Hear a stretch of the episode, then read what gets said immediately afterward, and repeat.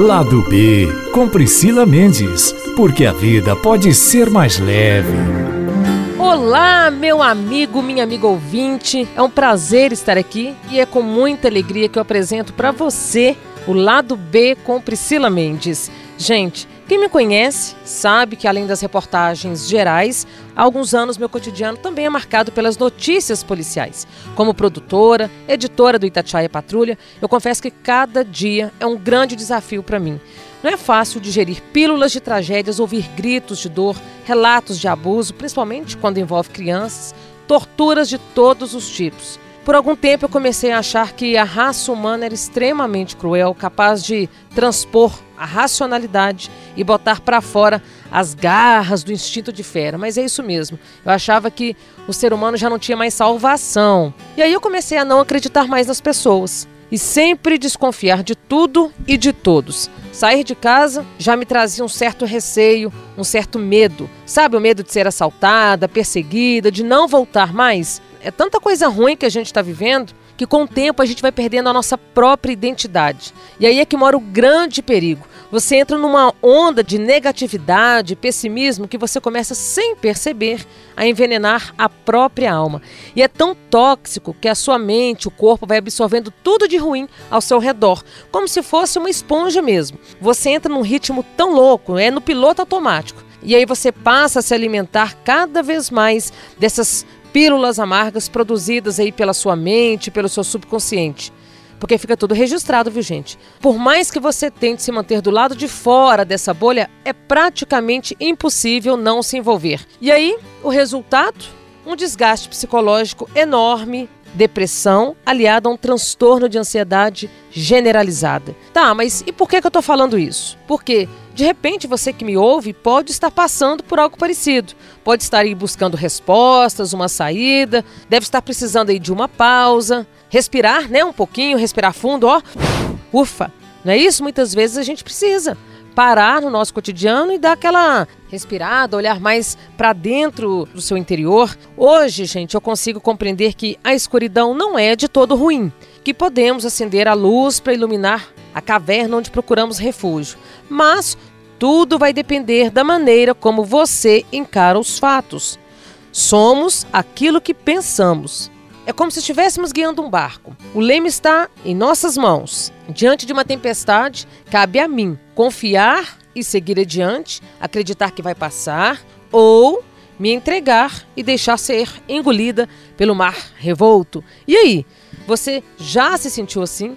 Já parou para pensar sobre o que tem sido o seu alimento diário? O que, que tem alimentado aí a sua alma e o que, que rege as suas emoções? Se você não está satisfeito ou satisfeita, o que, que você tem feito para mudar o rumo da sua vida? Difícil, né? Muitas vezes a gente se pergunta: o que, que eu tenho feito para mim? Eu tenho olhado para mim, por mim? Isso chama-se, tá, gente, amor próprio e a gente precisa disso. Eu, por exemplo, procurei acalmar a minha mente, fazer uma faxina interior, para depois retomar o fôlego e seguir com o meu trabalho. Um portal então se abriu para que eu pudesse me reformular, me encontrar e lançar uma nova versão de mim mesma. E aí, em conversa com pessoas que já passaram por experiências parecidas, em estudos que me levavam a uma expansão de consciência, eu percebi um movimento muito intenso nesse sentido. As pessoas estão cansadas, cada vez mais, de todos os dias acordarem e dormirem, contabilizando as mais diversas notícias negativas, porque a gente está cercado delas, sabe? Você acorda, liga o rádio, liga a TV, lê um jornal, gente, só tem tragédia, vamos combinar. E muitas estão buscando uma vida com um propósito, ou até mesmo um propósito para viver, porque tem muita gente perdida aí. Mas o que seria isso de fato? Olha, eu digo para você que a resposta está dentro de você mesmo. Basta deixar tudo fluir e ouvir a voz do coração. Crises existenciais podem surgir em qualquer fase, gente, das nossas vidas. Com elas também surgem o amadurecimento, a transformação, a metamorfose vale a pena. Às vezes dói, dói, dói muito. Mas também é assim com as borboletas, que antes de ganharem suas asas, passam por estágios de clausura. Lembra do casulo? Da largatinha, de todas as fases da borboleta, ela não nasceu borboleta simplesmente assim e saiu batendo suas asas por aí. Então, desta maneira, buscando um equilíbrio, inspirado em falar daquilo que é bom, daquilo que ressalta as boas ações, as boas histórias, tá? Histórias de superação, as coisas boas mesmo do dia a dia, gente, porque tem coisa boa por aí. A gente que não presta atenção.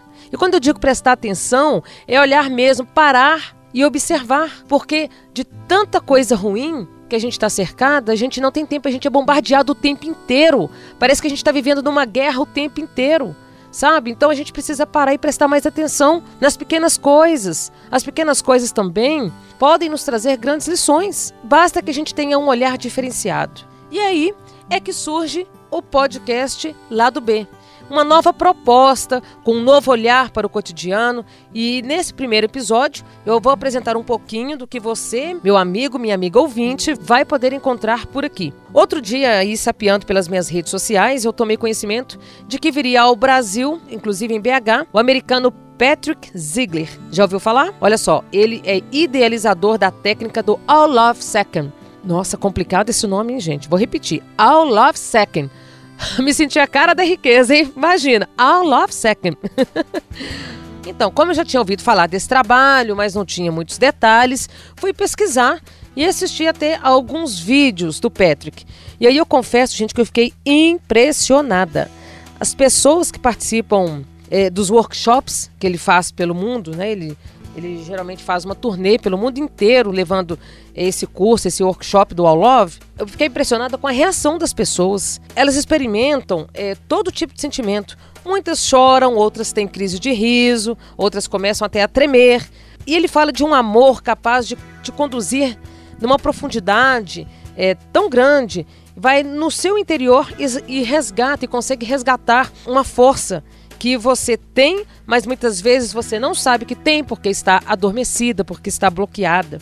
Quando o Patrick chegou então em Belo Horizonte, fiz contato com a equipe dele e marquei uma entrevista. Gente, eu fui recebida com tanto carinho. Pense numa pessoa que te transmite paz, uma serenidade no olhar. E o Patrick tem uma história muito curiosa também. Movido por um sonho de infância, ele foi para o Egito e dormiu na grande pirâmide de Gizé, no sarcófago do rei. Hã? Como assim? Você deve estar se perguntando aí, né? Pirou? Mas foi o que ele fez, tá, gente? Escondido, é claro. Isso há mais de 30 anos. Dali em diante, inspirado pelo que ele vivenciou lá dentro, ele sentiu no coração um forte desejo de percorrer o mundo e ajudar as pessoas a se encontrarem, se transformarem e a se conectarem com essa energia do amor e com o universo. No próximo episódio do lado B, ou seja, na próxima quinta-feira, eu vou trazer essa entrevista completa para você. Mas, só para que você tenha ideia do que eu estou falando, segue um trecho da conversa que eu tive com Patrick Ziegler. É, o que, que leva muitas vezes as pessoas a buscarem esse autoconhecimento? Well, just from what I see uh, in our classes, Bom, é, o Patrick está com 65 anos de idade.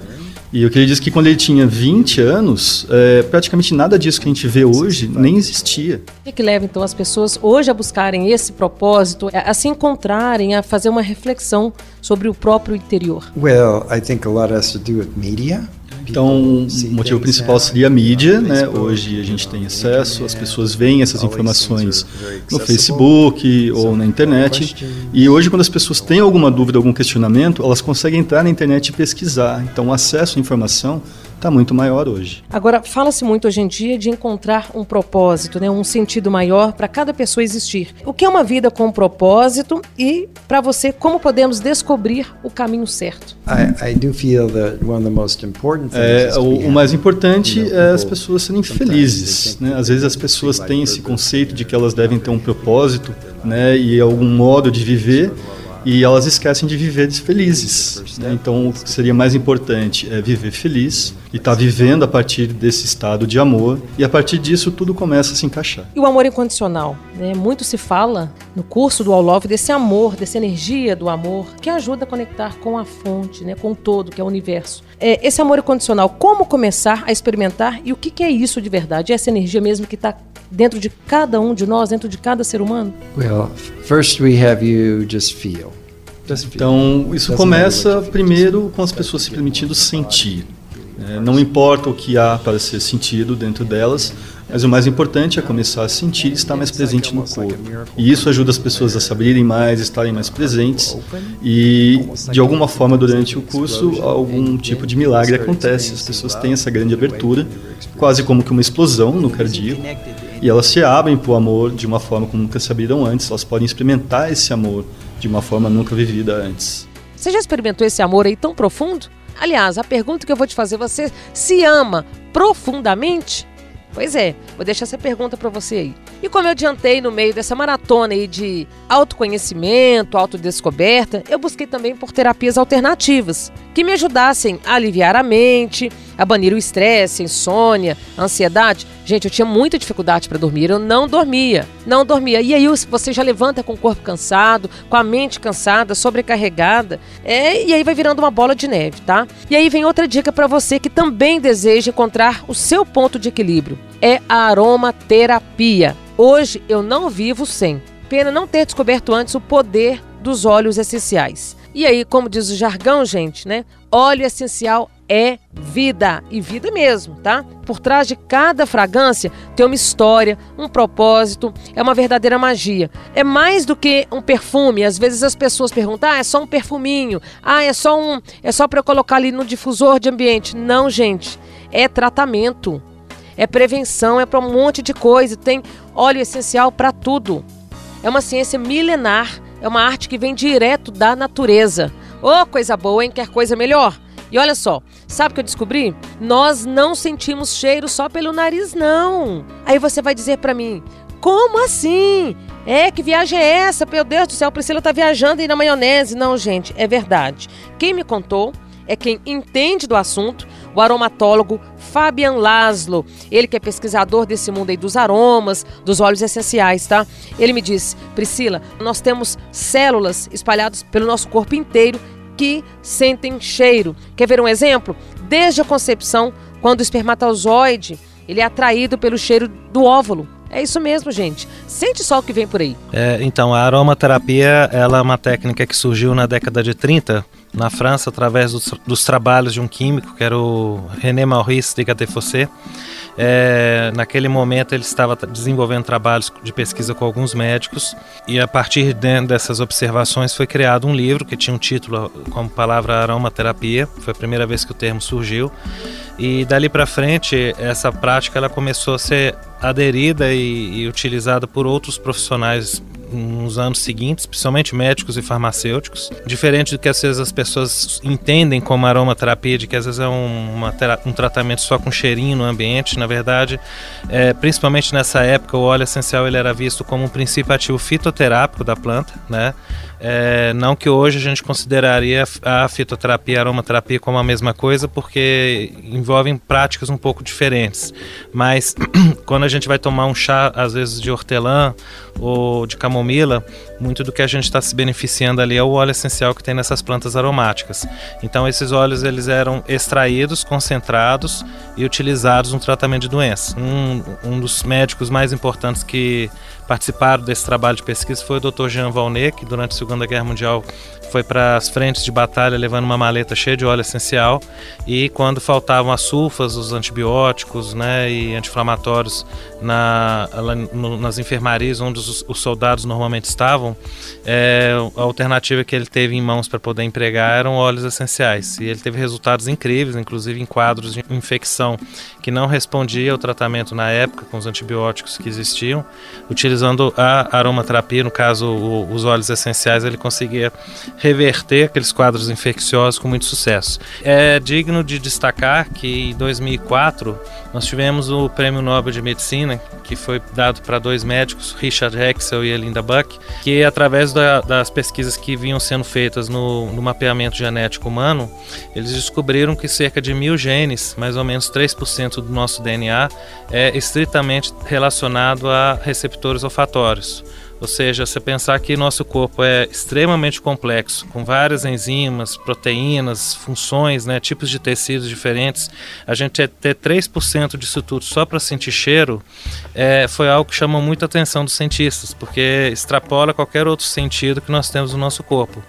Então, é, dali para frente, novas pesquisas que iniciaram-se nesse campo para tentar entender melhor isso, né, até que ponto que havia essa importância tão grande do nariz na nossa vida, eles foram vendo que não era só o nariz que sentia cheiro, que todas as nossas células do corpo têm receptores olfatórios de estrutura muito parecida com aquela que a gente tem no nariz. Então, por exemplo, os espermatozoides sentem cheiro, dependendo da molécula aromática que você coloca em, no, no potinho ali, no microscópio. Por exemplo, cheiro de limão repele, eles começam a correr em sentido contrário. Cheiro de rosa, eles começam a correr no sentido, a, a busca, como se fosse uma, um, um atrator, né? É isso, então a coisa já vem desde lá dos primórdios, assim, né? A concepção, né? Vamos dizer assim, a atração, né? É, se acredita até que existam alguns feromônios ou talvez até os próprios hormônios que a mulher durante a ovulação libere, que isso seja já um atrator Igual você vai ter lá no, no, no, caso dos animais, né? Que tem questão do cio ou, ou outras questões, mas o, o, próprio espermatozoide ele já tem essa capacidade de sentir o cheiro. Mas não fica só nisso, a gente tem receptores olfatórios no pulmão, no cérebro, na pele, é, no coração. E aí, gostou? Quer saber um pouquinho mais sobre essa mágica dos óleos essenciais? É só acompanhar os próximos episódios do lado B. Como a aromaterapia é muito ampla, eu vou trazer uma série de podcasts com esse tema. O uso dos óleos essenciais em crianças, para auxiliar aí as mulheres na TPM, mulherada que quer melhorar a autoestima, dar um upgrade na sexualidade. Nossa, hoje eu tô gastando, hein? Ajudar na gestação. Vamos falar também do uso em animais, tá? Os bichinhos também podem fazer uso dos óleos essenciais, plantas, na alimentação. É muita coisa boa vindo por aí, gente. Fiquem ligados Toda quinta-feira você vai ter acesso aí a um episódio novo. Então, que tal abrir o coração e trazer o lado B para a sua vida? Um grande beijo para você e toda a minha gratidão. Te encontro na próxima semana. Até lá. Itacast. Aqui o papo continua.